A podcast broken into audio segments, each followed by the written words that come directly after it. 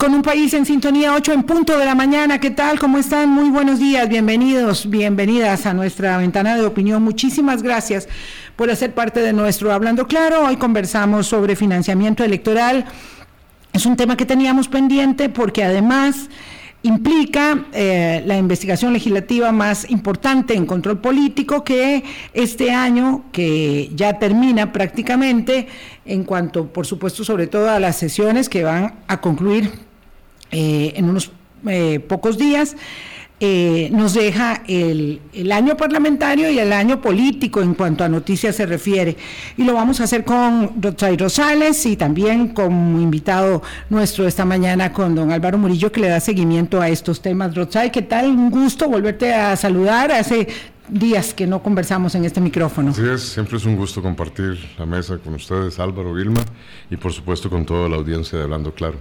Muchas gracias, don Álvaro. ¿Qué tal? Buenos días, ¿cómo estás? Buenos días, Vilma. Buenos días, Rotzai. Buenos días a ustedes también que siguen el programa. Yo eh, ahora con, con camiseta de, invitado los viernes cada vez que pueda. Le agradezco, Vilma, para poder eh, participar y aprender. Cuando vi que estaba hoy Rotzai, dije, bueno, de una, vamos con, con eh, apuntes eh, a la mano, porque ciertamente es un tema que ha marcado el año político, que, con muchos elementos más, por supuesto, pero es indudable que el financiamiento electoral, que no es otra cosa más que quién manda en la política, eh, es determinante en cuando se quiere hacer el registro del 2022 político.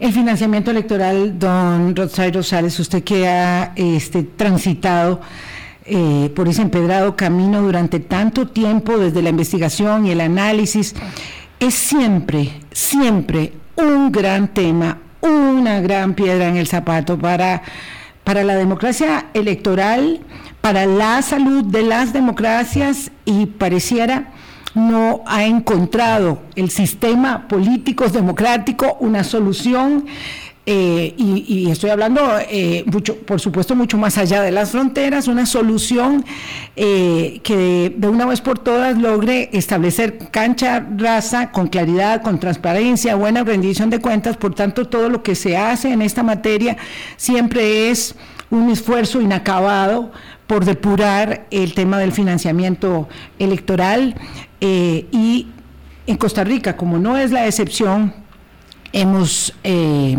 amparado investigaciones diversas a lo largo de muchas décadas sobre el tema y a pesar de los correctivos, debe ser eso eh, lo que hace que se llame una reforma inacabada, la reforma electoral permanentemente en términos integrales, eh, pues siempre seguimos encontrando problemas. Y por ahí me gustaría una elaboración de orden general para acercarnos a, a este tópico.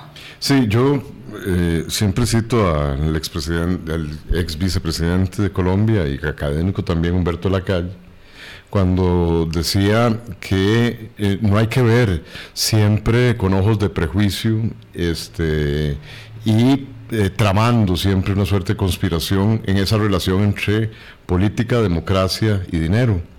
de hecho, las democracias y las, las democracias electorales requieren del dinero este, no hay democracia que funcione sin el aporte de las personas ciudadanas, de los partidos políticos e incluso del Estado, como es el nuestro, este, para que se desarrollen eh, como deben ser elecciones, este, como diríamos en Costa Rica, con todas las de la ley, ¿verdad? Elecciones probas, transparentes, competidas, tiene que haber dinero. Eh, así es que no hay de principio una relación malvada o perversa entre política, dinero y democracia. Eso hay que decirlo. Pero Humberto de la Calle decía, eh, todo está bien mientras sea la política y la democracia quienes controlen el dinero. El problema es que lo que observamos en las tendencias de la mayoría de los países en América Latina, por lo menos durante estos últimos 30 años de democratización, es que es el dinero quien progresivamente está controlando a la política y a las democracias. Y eso sí no es sano para el desarrollo democrático, el fortalecimiento democrático de ningún país. Y este, hemos ido avanzando, estoy hablando ya a nivel comparado, América Latina, la tendencia es a ir regulando mejor el financiamiento privado, este, que prácticamente estaba sin control eh, al inicio del, año 2000, y el financiamiento público digo paradójicamente, porque en Costa Rica hemos seguido, ya, ya lo voy a decir, la tendencia inversa. Eh, la tendencia ha sido que en América Latina el financiamiento público se ha ido fortaleciendo y el financiamiento privado regulando mejor. Esa ha sido la tendencia. En el caso de Costa Rica, que tenemos un sistema, bueno, ya digámoslo técnicamente, un sistema de financiamiento mixto, en donde interviene el financiamiento público y hay eh, estatal. Y hay también aporte de privados, este, y además solo existe una forma eh, operativa de financiamiento público que es directa, que es a través del cash, no hay aquí este financiamiento público indirecto, como podrían ser a través de secciones eh, fiscales, a través de el otorgamiento de bandas publicitarias, sobre todo en radio, este, el otorgamiento de transporte público gratuito, todas esas son formas indirectas en que el Estado podría contribuir, en el que algunos hemos pensado que el Estado debería contribuir y que el tribunal presentó incluso un proyecto de ley en el año 2013 al respecto. Aquí solo tenemos el financiamiento cash y el a mí me parece la punta de, lanza más ahí sí peligrosa para la democracia a través del financiamiento que ha sido los bonos de sesión, de, sesión o llamados bonos de deuda política, que es un mecanismo que fue inventado en primera instancia para favorecer el financiamiento anticipado a los partidos políticos y a las candidaturas Así fue concebido y a su vez con un beneficio que podían percibir, ojo, lo voy a subrayar, los bancos del sistema bancario público nacional Así fue concebido. Entonces, evidentemente, venía a cumplir un rol importante, tener dinero de manera oportuna a los partidos políticos y a su vez quienes lo podían emitir, esos porque son una suerte de préstamo finalmente, era el sistema bancario nacional. Al cabo del tiempo nos hemos dado cuenta que inevitablemente esto ya no solo resultó ser un mecanismo de especulación prácticamente en bolsa, provocado por lo que digan las encuestas y las tendencias de opinión hacia ciertas candidaturas y monopolizado, por lo menos monopolizado sería tal vez una exageración, oligopolizado por dos bancos privados en función ahí sí hay que decirlo ya, de la estratégica decisión que tomaron las juntas directivas de los bancos públicos, desde hace al menos 10 años para favorecer subterfugiamente el financiamiento otorgado por la banca privada y alguna de ellas, como vimos en el 2018, ya ni siquiera radicada en el país. Muy interesante este acercamiento al tema que hace Rosay Rosales, porque abre mucho el foco. Aquí es cuando estoy, este, así siento que estoy atada porque no puedo tomar notas de las palabras claves de nuestros invitados para poder, este, darle hilo a la conversación en redondo. Pero usted eh, planteó muy bien el tema público-privado y como estamos en, los, en la parte, digamos, contextual, ¿por qué debe ser mixto? ¿Por qué ¿Por qué se consideró mejor un modelo mixto? ¿Por qué un modelo solo privado eh, sin regulación, como hay en otros países, es tan peligroso? Eh, sobre todo cuando la gente empieza cada vez más, a falta probablemente de elementos de comprensión, a señalar con el dedo acusador el financiamiento público y decir, a mí esto no me parece que lo pague el erario público a cuenta de que yo tengo que estar financiando esas campañas que además muchas veces son vacías, son insulsas, este, faltas de contenido y la gente entonces se muestra muy molesta con el financiamiento público. Vámonos a las dos posiciones eh, radicales para entenderlo. Y para entender por qué estamos en una situación este, intermedia, no es del todo blanco ni del todo negro. Eh, la experiencia ha dicho a nivel internacional, comparado, que hay países que han sido relativamente exitosos con eh, la existencia de financiamiento exclusivamente privado. Ejemplo, las democracias europeas occidentales más sólidas y Estados Unidos por ejemplo, donde no existe financiamiento público. Eh, el caso para América Latina es distinto y es ahí donde hay que entender que todas las instituciones, y pongámoslo en términos más llanos, las recetas que pueden aplicar en el mundo democrático occidental desarrollado, ¿verdad? No necesariamente por efectos de historia, por constreñimientos estructurales, históricos, pero también por cultura política, sobre todo, sobre todo, no pueden aplicar de manera automática y mecánica en América Latina. Yo siempre pongo un dato interesante.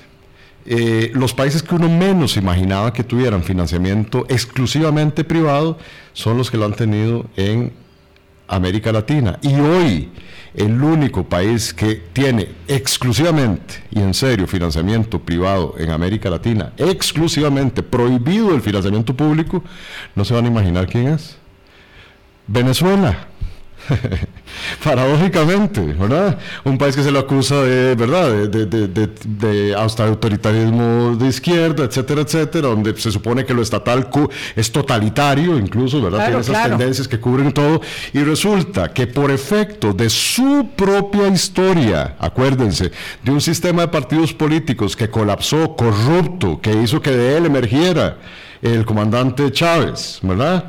Prohibió expresamente el financiamiento público para, que, para evitar los chorizos o las coimas, dirían en otros países de América Latina, que durante años engrosaron las bolsas de los ADECOS y de los COPEI, que eran las dos grandes fuerzas políticas de, de, Venezuela. Entonces, ¿por qué pongo ese ejemplo? Porque va a depender de la experiencia de cada país y cuál ha sido el desarrollo de lo buena o mala utilización de esos recursos, los que los hacen posicionarse frente a este tema de una u otra manera. En el caso de Costa Rica, como siempre hemos tenido ese financiamiento público, ojos, también hemos tenido financiamiento privado y en condiciones de regulación todavía más graves que las que tenemos ahora, cierro el paréntesis.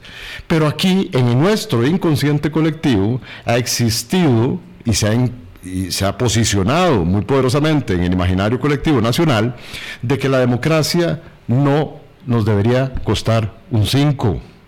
Y eso sabemos que ha tenido en el resto de los países de América Latina y en Costa Rica también efectos tremendamente peligrosos para el ejercicio y la, sobre todo el ejercicio autónomo de las personas que resultan electas en elección, eh, valga la redundancia, en procesos electorales a nivel nacional y a nivel subnacional. ¿Por qué? En ausencia de los recursos públicos, lo que emerge con fuerza es la necesidad de buscar financiamiento a dónde?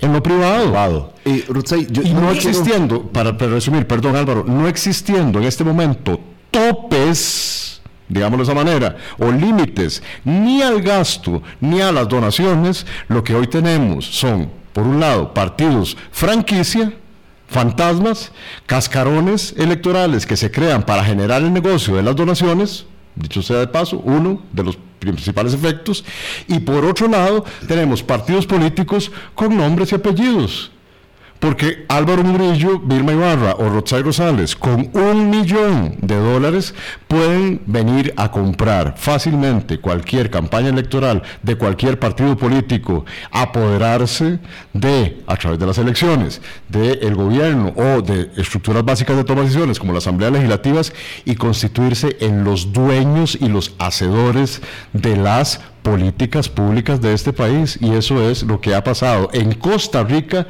y en la inmensa mayoría de los países de América Latina que han apostado por disminuir la contribución estatal o pública y aumentar la contribución privada.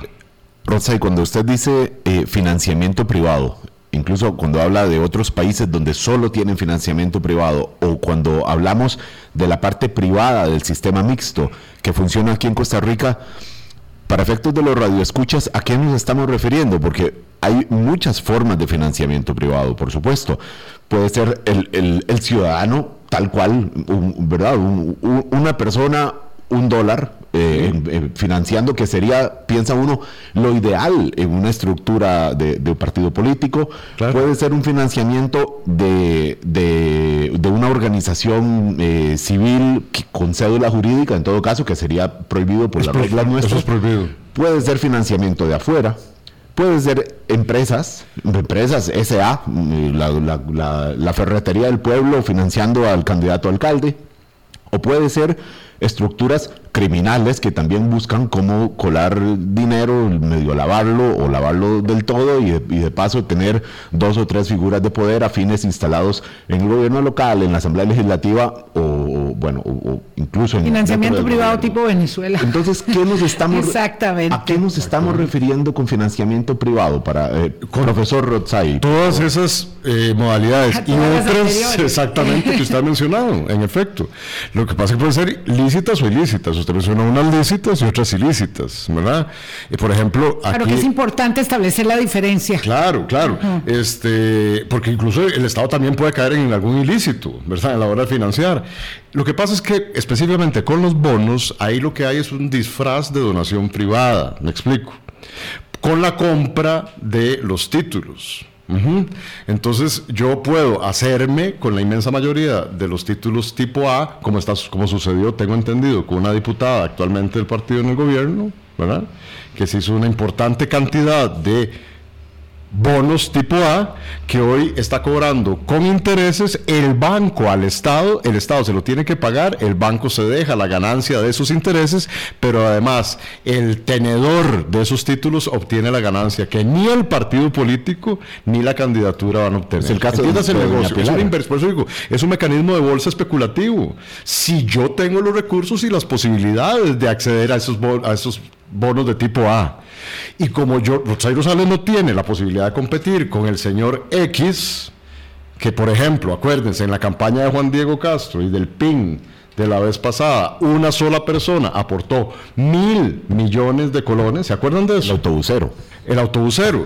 Como yo no tengo posibilidad de competir, en mi vida voy a ver esa cantidad de dinero, nunca, ni toda mi familia junta seguramente, nunca, ¿verdad? Pero ese autobusero sí tiene el dinero para tenerlo, compra al partido político y eventualmente, si ese partido político llega a instancias de poder, quienes resultan electos ¿A quiénes van a responder? ¿A qué tipo de intereses van a responder? A los que pusieron A su patrocinador, como el de cualquier equipo de fútbol que exhibe una marca, ¿verdad? Y que responde a esa marca o que se la ponen atrás, detrás de unos micrófonos para decir, Rotzai Rosales, funcionario de la Universidad de Costa Rica, habla en nombre del Observatorio de la Política Nacional de la Universidad de Costa Rica. Y esa es mi responsabilidad. Y esa es su marca. Y esa es mi marca. Y yo tengo que responder a eso. Bueno, quienes resultan electos, eso es lo que está pasando en la democracia y por eso traigo a colación la la frase de Humberto Lacalle, es que va a ser el dinero, van a ser los financistas privados, sea de manera legal o ilegal, ya entraremos a ese detalle también ahorita, pues, cuando tengan gusto, pero ese financista privado puede hacerlo de manera legal a través del otorgamiento de esos mil millones de colones al partido político y se apodera del partido político de quienes resulten electos. Y quienes resulten electos van a responder a esos intereses. Ahí se viola el principio más importante. Hay cuatro valores. Vamos a, yo me voy a referir al más importante en este instante. Los otros son más sencillos de explicar. El principio, el principio o valor más importante del financiamiento privado o público en campañas electorales es que este financiamiento nunca debería comprometer la autonomía decisoria de quienes resulten electos. Y eso sí está sucediendo en este país. Quienes resultan electos, y más en el ámbito eh, subnacional, cuidado, ahora que ven las elecciones municipales, quienes resultan electos van a la alcaldía, a la presidencia o a la asamblea legislativa a responder por los intereses de quienes le prestaron o quienes le regalaron, comillas, la plata, porque sabemos que en política no hay almuerzo gratis. Claro, eh, y quien paga la fiesta, manda en el baile. Son las 8.18. Este es un tema apasionante, porque por las correas de las estructuras del financiamiento, entendiendo que no se puede satanizar el tema de, que hay que financiar en efecto las campañas, como decía muy bien Rosales, por esas correas pasa la salud del sistema democrático, del sistema democrático. Vamos a la pausa. Colombia. Con un país en sintonía 822 es viernes, audición de fin de semana. Recuerden que llegamos hasta el próximo jueves e interrumpimos para el inicio de la transmisión de la vuelta justo de hoy en 8 a las 8 de la mañana. El equipo de Colombia estará con la transmisión de la vuelta y obviamente de cara ya al cierre del campeonato mundial también y luego regresamos el lunes 26 de diciembre, después del giro nacional. Hoy conversamos con Rotzay Rosales y con Álvaro Murillo y estamos hablando de financiamiento electoral, que es un tema siempre apasionante. Hay que tratar de distanciarse un poco en las emociones y en la digamos, en la argumentación no racional de estos temas, porque financiamiento siempre debe haber. ¿Cuál y cómo se regula? Ese es el tema. Nosotros hemos estado en el país buscando desde hace años generar reformas. Algunas de esas reformas han sido efectivas, otras demasiado tímidas. Hemos llegado al convencimiento de que necesitamos una reforma, este, mm, digamos que bastante, eh, eh, entrándole mucho con el, con el bisturí al tema del financiamiento porque tratando de hacer cosas buenas, algunas no salieron, no salieron bien del todo. Y usted tocó el tema, Rosay, antes de la pausa, varios temas importantes eh, de cómo en, en este momento una persona con un millón de dólares se puede hacer dueña de un partido y uno diría, wow, pero ¿quién tiene un millón de dólares? Pues resulta que sí, que hay mucha gente que puede lograr reunir con tres amigos un millón de dólares porque están muy interesados en hacer un partido político que puede ser un taxi, una franquicia o, cualquier cosa que se le llame un cascarón. Entonces, ¿cómo fue que llegamos a pervertir el mecanismo por la vía de una reforma que pretendía ser buena, a pervertir el mecanismo con esto de la emisión de los bonos, eh, hasta convertirlo en un negocio para dos bancos privados en el que van todos a buscar ese, ese, financiamiento, porque los bancos públicos dijeron, mejor yo me salgo de aquí, porque esto es muy delicado, tengo muchos problemas, me viene encima este, un montón de señalamientos y mejor entonces para no tener problemas me salgo de ello y se acabó el financiamiento de los bancos estatales públicos y nos quedamos en manos de la banca privada y de un negocio eh, bastante, bastante, digamos, sí. Sí, pero eh, repito, a mí me parece que esas decisiones de las juntas directivas de los bancos públicos, y aquí de ya empieza la polémica, eh, no fue simplemente por tener miedo al riesgo que significaba financiar a los partidos políticos. Pero que es real ah, ese riesgo, Rotzai. Por supuesto real. Que, pero perdón. La volatilidad electoral ahora es, Álvaro, el, el, negocio de la banca es el negocio del riesgo. El riesgo controlado, diría alguien. Ah, bueno, por, supuesto, pero siempre hay incertidumbre y de ahí que pues, los economistas lo saben, se varían las tasas de interés. Y sino que el 2022 diga cómo han variado las tasas de interés, cómo han bajado los rendimientos, cómo las inversiones han sido en Toda inversión supone un riesgo y a mayor riesgo, mayor rédito, ¿verdad? Claro. Entonces, ¿quiénes están dispuestos a asumir esos réditos? Eh, perdón, esos, esos, esos riesgos. Los que tienen la plata para, para, apostar sobre eso, me explico. Y que se convierten en los tenedores mayoritarios de los bonos tipo A. ¿Quiénes tienen la plata para financiar aquí grandemente? ¿Quiénes tienen mil, este, mil millones de colones? O sea, en aquel momento, dos millones de dólares si se dan cuenta, no solo un millón de dólares. Aquí estamos poniendo el caso de un millón de dólares. No, no, que hay gente que puede tener mucho más para comprarlo. Lo que pasa es que antes lo hacían, en la época del bipartidismo, entendámoslo así, era mucho más sencillo saber a quiénes se les podía poner la plata y a quiénes definitivamente no porque no tenían ninguna opciones de ganar, ¿verdad? Entonces la plata se repartía entre Liberación y la, Unidad, Social Cristiana. Y los grandes empresarios financistas privados nacionales y en aquel momento sociedades anónimas también, que era legal. permitía, exacto, hasta la reforma del 2009, lo que hacían era, como buenos inversores, ver esto como el negocio que es, los bonos, y apostaban entonces a los dos. Y entonces la familia Ibarra, ¿verdad? Que tenía mucha plata, se podía dar el lujo de financiar a Liberación Nacional y también a la unidad, para verse favorecido, sea que ganara, ¿verdad? La unidad o que ganara Liberación Nacional. Con la fragmentación del sistema de partidos políticos, se aumentó la incertidumbre, ¿verdad? Y entonces ya ese negocio empezó a ser bastante más caro para el financista privado, porque ahora podía ganar, como ganó dos veces seguidas, el PAC, ¿verdad? Este, o podía emerger cualquier, cualquier otro con alguna posibilidad de ganar en algún momento el movimiento libertario, en el 2014 el Frente Amplio, etcétera, etcétera. Y Nueva República también. Y Nueva República, bajo aquel signo de y ahora primero y después Nueva Y ahora se complicó la cosa porque hay muchas más opciones y está más fragmentado, entonces la incertidumbre aumenta y por eso dependemos también mucho de lo que las encuestas nos vayan diciendo para saber no solo si los bancos y cuáles bancos pueden financiar, sino también el financista privado este de las familias, ¿verdad? Este, o de las familias, o las familias en su conjunto, a ver a qué partido político financian. Ya no les pueden apostar a todos. Para mí la declaración más reveladora fue la que dio a principios de este año el señor Quiroz, dueño de la Perdi Motor, publicada en La Nación, estoy citando, no estoy diciendo nada que no haya sido publicado, diciendo que ya los financistas privados de campañas electorales se habían cansado de darle plata a todos los partidos políticos y ahora solo estaban haciéndolo con uno en particular, como fue el caso de él con el Partido Liberal Progresista de Eli Feinsack. Dicho por el dueño de la Perdi Motor. ¿Ok? Publicado en La Nación. Yo es lo que estoy citando. lo que Entonces, perdón, ve el fenómeno. Entonces ahora resulta que los tradicionales financistas de los partidos políticos que se han beneficiado de ese mecanismo, ahora apuestan a un partido político en particular.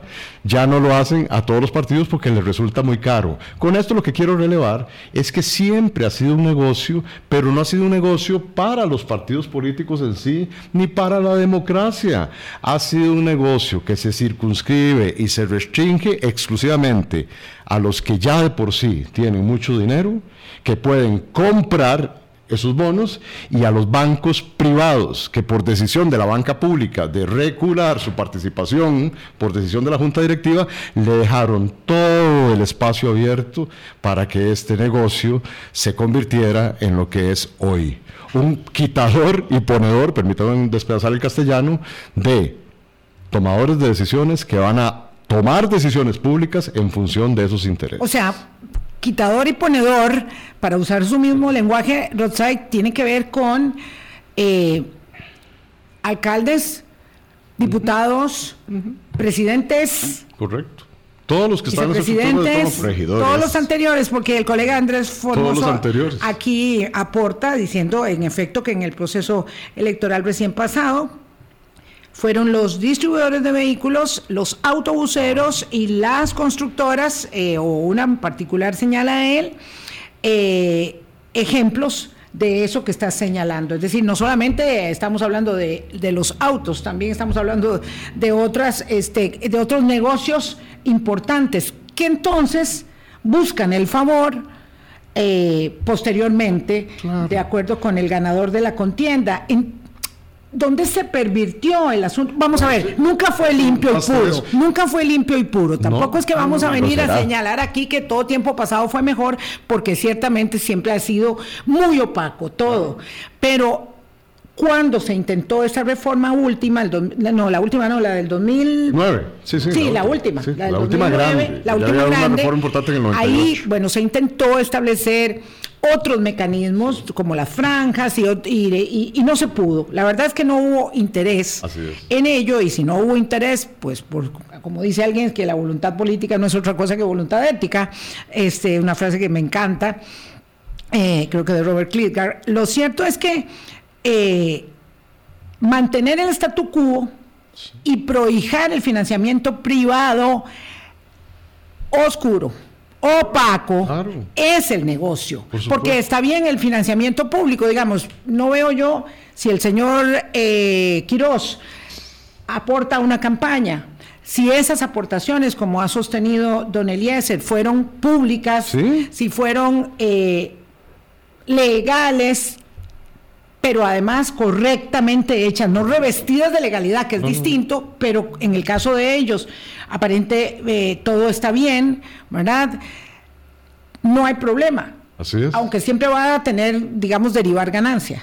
El problema es que hay otras, de lo que decía Álvaro, otras que no son, que no son así de transparentes y que se manejan, y ahí quiero yo llegar, por eh, el subterfugio del fideicomiso, de esto fue antes, no tenía que ser regulado, no tenía que ser reportado, y llegamos al punto 832, donde encontramos una investigación legislativa que trata de asir de una investigación del Tribunal Supremo de Elecciones, que además ya está judicializada, que va en otra ruta, que es la judicialización, eh, un enorme negocio oscuro de financiamiento de una divisa nueva. ¿Por qué? Claro, porque ya las otras divisas están muy manchadas. Y dijeron, no, lo, aquí lo bueno es hacer un partido nuevo con un financiamiento nuevo y con una plata que se va a manejar, digamos, de costado. Y, con un esquema... Explíquenos eso. Y con un esquema novedoso, o relativamente novedoso, que es el del fideicomiso. Vean todos los portillos que permite, por eso decimos, todas las posibilidades que nos decía Álvaro de financiamiento privado están abiertas legales e ilegales. Poníamos el ejemplo de, estos financistas que aportaron X cantidad de millonadas. Ahí no hay ninguna, digamos, irregularidad porque el marco legal costarricense permite que si Rosario Rosales tiene esos dos millones, los, los, los, los regale, los regale, listo. Sí, sí, punto. Pero tienen que ser transparentes. A ver, el otro, los otros tres principios o valores que debe tener todo sistema de financiamiento son, los digo rápidamente, transparencia, equidad en la competencia y la promoción de la inclusión de grupos poblacionales específicos. ¿Ok? Y ya había mencionado el primero, que era que nadie que resulte electo sea rehén de su financista. Ahí están los cuatro. Costa Rica no lo dice Rosario Rosales, no lo dice el Observatorio, la Política Nacional, lo dice las misiones, de los informes de las misiones de observación internacional, específicamente la OEA. Costa Rica ha avanzado en transparencia, pero está debiendo y se está quedando en equidad y en los otros dos valores también mencionados. O sea, Vilma, usted lo dijo ahora con absoluta claridad, este mecanismo siempre había sido opaco. Lo que trajo la reforma del 2009 fue mayor transparencia, pero nos quedamos ahí. Corticos. Porque sigue siendo inequitativo. ¿Por qué? Porque quienes tienen acceso a la plata van a llevar ventaja con respecto a todos aquellos que no obtuvieron dinero. Y en el caso de la última campaña electoral fue bastante claro quiénes fueron los cuatro partidos políticos que lograron copar el financiamiento a través de los fideicomisos con bancos privados. PLN, PUSC, Nueva República y Frente Amplio. Esos fueron los que mayoritariamente... Eran los que las encuestas daban como favoritos para la primera ronda. Porque Pero ¿qué pasa para el resto de los competidores? Hay inequidad. ¿Qué tienen que hacer esos competidores? Inventarse creativamente formas de cómo llevar a sus arcas financiamiento de manera anticipada ya que no lo pueden hacer a través de los bonos como sí lo pueden hacer los otros. No explico, con la colocación de todos estos recursos. Ese fue el momento, Vilma. En el momento en que se rompió el sistema de partidos, donde claramente quedaron distanciados quienes se podían beneficiar sistemáticamente de estos recursos y quienes quedaban al margen de la posibilidad de financiamiento, sea a través de bonos o sea a través de deuda pública anticipada por haber participado en otras elecciones, y entonces empiezan a buscar estos mecanismos creativos y muchas veces ilegales, ¿verdad? Y no lo digo yo, lo va a decir el tribunal, con estos casos que ya fueron judicializados, ha habido ya condenas, la gente no se acuerda. Ha habido ya condenas penales a los responsables, y aquí es donde quiero llegar, finales de las platas que se mueven en todos los partidos políticos, que son el tesorero oficial, del partido, el que resultó electo en una Asamblea Nacional, y el órgano director ejecutivo del partido. Solamente ellos son los responsables absolutas de toda la plata que ingresa y de toda la plata que sale de un partido político, sobre todo, pero no exclusivamente, en campaña electoral. Si alguna otra plata ingresa por las vías y no son reportadas por esas vías oficiales y legales, son recursos presuntamente, voy a decir, porque como dirían los abogados, presuntamente ilegales. Y eso es lo que ha sucedido con las famosas estructuras paralelas. Las estructuras paralelas son estructuras no reconocidas oficialmente como órganos oficiales y democráticos de cada partido político, sino que se crean en el momento de darse la campaña electoral y sobre la cual transcurren, eso es lo más grave, no solo el tema de financiamiento, sino las principales decisiones del partido político y de su candidato en esa época pasando por encima de las estructuras formales, legales y responsables de esos partidos políticos. Por eso fueron condenados ¿Quiénes fueron condenados en el movimiento libertario y quiénes fueron condenados en el PAC? Ronaldo Alfaro llegó a la cárcel. Bueno, los tesoreros, los, responsables oficiales. Claro. Porque permitieron que eso se llevara a cabo. Entonces, no, no es que hasta ahora aparecen las estructuras paralelas. Y eso quiero dejarlo claro. Exacto. Porque entonces todo de más de un trolcillo a decir que aquí estamos hablando mal de específicamente de esta campaña electoral. Y no es así. Estas estructuras paralelas han existido toda la vida han beneficiado a algunos partidos políticos y han llevado a la condena penal a muchos otros partidos o a algunos otros partidos políticos. Una respuesta corta para ir a la pausa son las 8:38.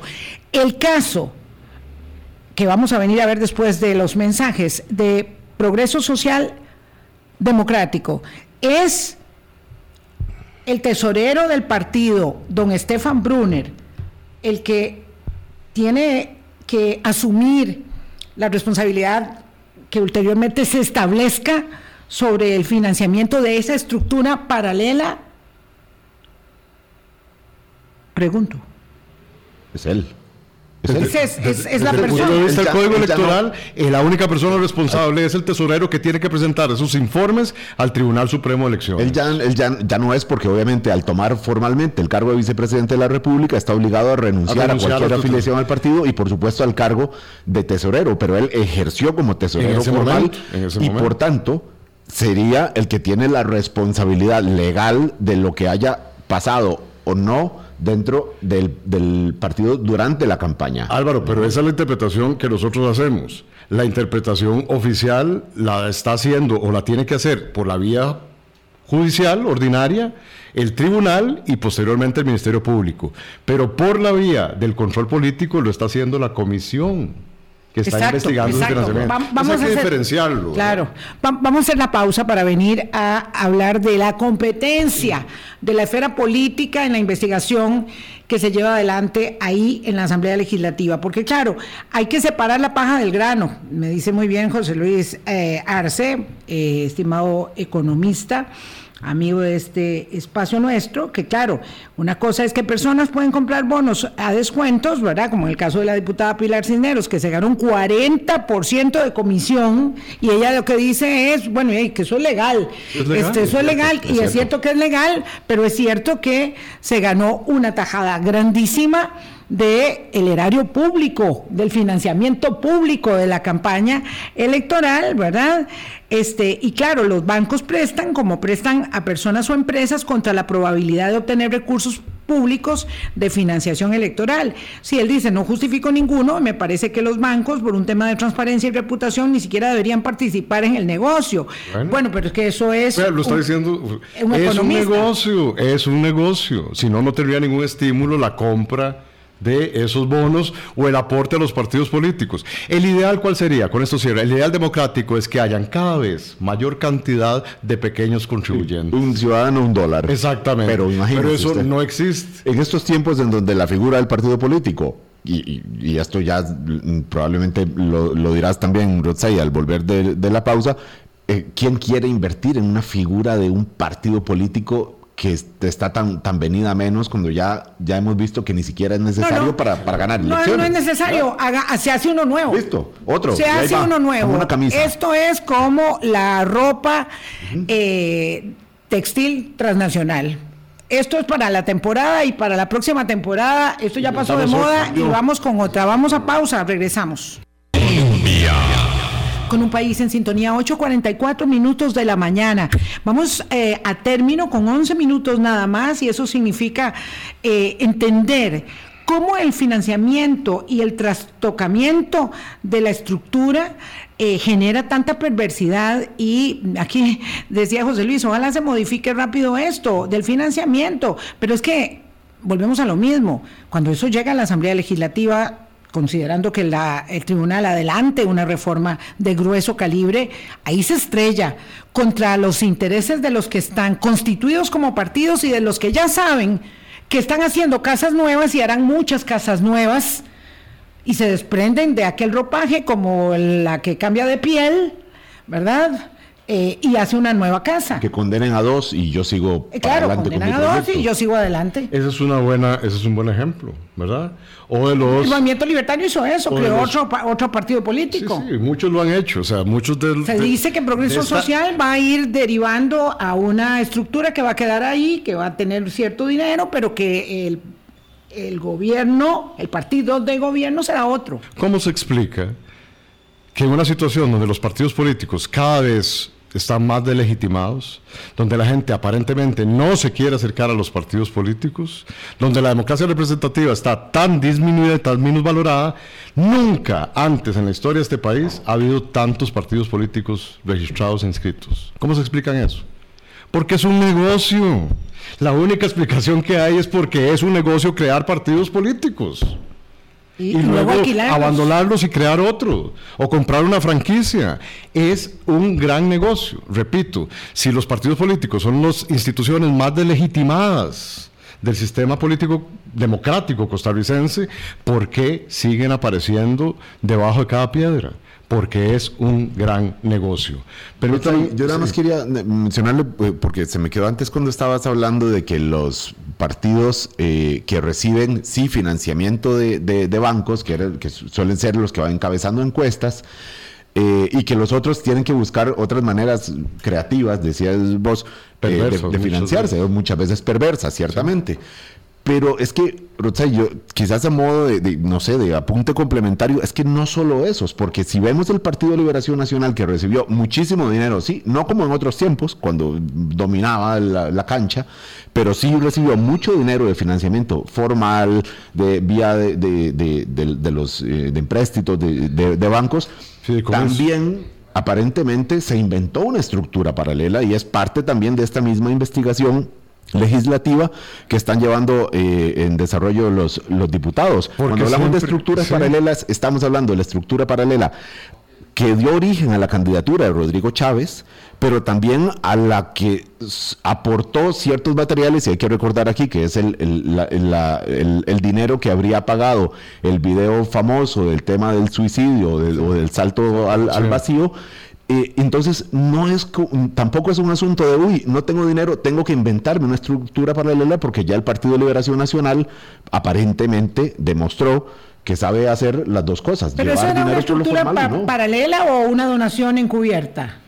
¿Verdad? Me parece que, me, parece que tiende más a una donación encubierta. Eh, pero que pasa por los cauces de una estructura paralela. Ah, aunque sea pequeñita, aunque sea, para, aunque sea para ese efecto, había que hacer la estructura paralela. Exactamente. pero ¿por qué? Puede ser una grande o una eh, puntual. Estructurita, o una puntual. Y es la reflexión este, por la que yo quiero concluir. Este tema, lamentablemente, no es nuevo, no aparece en la campaña ahora de liberación y del partido de don Rodrigo Chávez.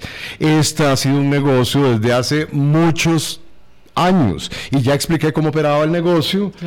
En la época del bipartidismo. Así es que este es un mal que hemos venido enquistando y lo peor de todo, que hemos venido naturalizando o soslayando en la discusión, en el debate público.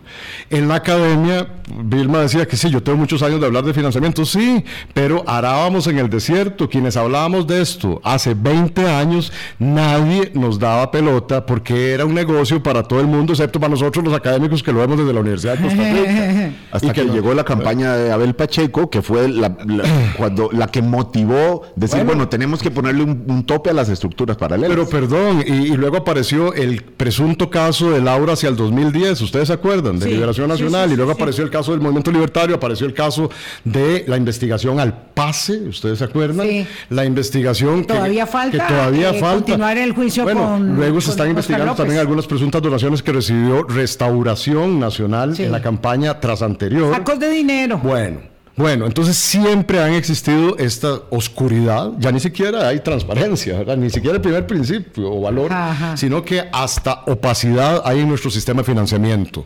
¿Por qué no han procedido las reformas que desde la Academia o desde el Tribunal Supremo de Elecciones hemos tratado de impulsar desde hace más de 20 años? Por las razones que dice Vilma, porque quienes tienen que aprobar eso en la Asamblea Legislativa son los mismos partidos políticos que se benefician de la irregularidad y de la opacidad que tiene nuestro sistema de financiamiento. ¿Cómo van a cambiar las reglas del juego que les ha beneficiado hasta este momento? Lo que pasa es que ahora aparece un nuevo actor que viene a constituirse en una nueva amenaza para quienes se sentían muy cómodos con la situación anterior. Y ahora entonces hay más plata que repartir entre más actores. Y eso a lo mejor ya no resulta conveniente a esos partidos que hasta hace muy poco se beneficiaban de esa situación. En síntesis, es un tema que hoy es moda pero que lamentablemente trae una historia de silencio cómplice de muchos actores y hasta paso por la prensa, ¿verdad? Y de muchos otros actores que se benefician de esta opacidad y de las campañas electorales. Por eso la reforma del 2013 del Tribunal Supremo de Elecciones no pasó, porque no convenía a las empresas de los medios de comunicación, no convenía a los bancos, sobre todo privados, no convenía a los transportistas, no convenía a las casas encuestadoras, no convenía a las agencias de publicidad, etcétera, etcétera, etcétera. Esto es un negocio que mientras se mantenga así va a convenirle a esos pocos que mantienen el poder dentro del financiamiento mixto costarricense. Nos quedan cuatro minutos. El problema, el detalle, es que todo ello revierte en afectación al sistema democrático. Entonces la gente se siente tan indignada, se siente tan molesta porque parece que descubrimos el agua tibia, porque claro, es que nos gusta volver a ver para otro lado, porque la realidad es incómoda, es molesta, es desagradable, entonces lo que termina sucediendo es que los partidos, las viejas estructuras, las nuevas que se van creando, eh, terminan siendo eh, estigmatizadas por su mala acción y vienen otras nuevas. A repetir los males. Claro, pero entonces la gente se molesta con el sistema político, con la democracia, y luego está dispuesta, decía el viejo anuncio, a dar el salto al vacío. Eh, pero eso puede seguir pasando a perpetuan casi. Va a seguir pasando mientras no se aprueben reformas necesarias. Y no se van a aprobar las perspectivas que vos estás dando, Rotzai, con las que concuerdo completamente, es que no hay ninguna posibilidad de que, por lo menos en esta en, el plazo mediano se aprueben. O sea, sí vamos a si dejamos solo a los partidos políticos y a los financistas que discutan estos temas, no va a pasar ninguna reforma positiva. Claro, lo que tenemos que hacer es acompañar al Tribunal Supremo de Elecciones la próxima vez que vaya a tocarle la puerta a la Asamblea y empujar desde la sociedad civil Correcto. que esas reformas se aprueben ¿verdad? Porque, porque, claro, ese es el punto. Y ahora ya, es decir, claro que no hay un momento adecuado para presentar una reforma eh, de financiamiento electoral, porque claro, a la vuelta de la esquina ya están las municipales, entonces siempre van a decir que no hay un momento oportuno, pero si hay un momento, tiene que ser ahora. Por supuesto, tiene que, tiene ser, que ser ahora. Tiene que ser siempre, en Panamá. Exacto. Pongo el ejemplo de Panamá. En Panamá, cada vez que termina un proceso electoral, se activa la Comisión de Reforma Electoral y lo primero que ve es el sistema de financiamiento.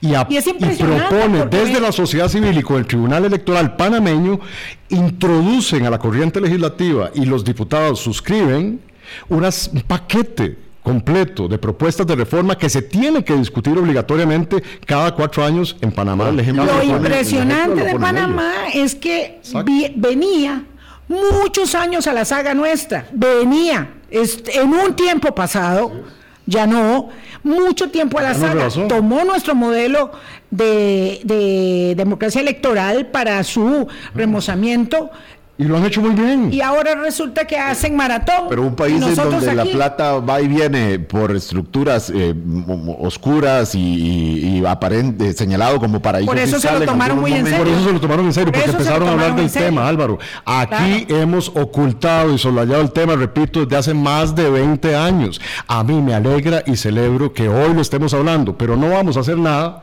como país, como sociedad y como defensores de la democracia si esto, los señores que tienen que tomar las decisiones en la Asamblea Legislativa no se sienten compelidos y obligados a escuchar. Y la gente también, la gente que está escuchando este programa de radio. Claro. Eso, somos los primeros que deberíamos tomar conciencia de que el sistema está mal y que no es culpa de la democracia, es culpa de quienes hacen negocios, otra vez, con el sistema de financiamiento de quienes este hemos permitido que se sigan haciendo esos negocios, porque todos los diputados que han evitado votar estas reformas se han sentido muy tranquilos porque muy difícilmente llegue alguien, me incluyo como periodista, como desde los medios, a decirle, ¿y usted por qué no aprobó tal cosa? ¿Por qué no, por qué no apoyó? ¿Por qué siguió fomentando este sistema eh, perverso? Hace 20 años aquí me ponían, no, no estoy hablando, hablando claro, ¿verdad? Desde el 2007 hemos procurado ventilar públicamente este, este tema, desde el 2007. Pero la inmensa mayoría de los periodistas que nos pedían opinión a los analistas y académicos en la década tras anterior, uno les hablaba de financiamiento y arrugaban la cara a Álvaro. Primero porque no entendían. Y segundo, porque es un gran negocio también. Claro, para todos. Para todos. Claro. 8.55, tengan buen fin de semana. Gracias, Rotsay. Gracias, Álvaro. Que tengan, eh, repito, un buen descanso en lo que cabe del frenesí de el sábado y domingo prenavideño. Pásenla bien, chao. Hasta luego. Hablando claro, hablando claro.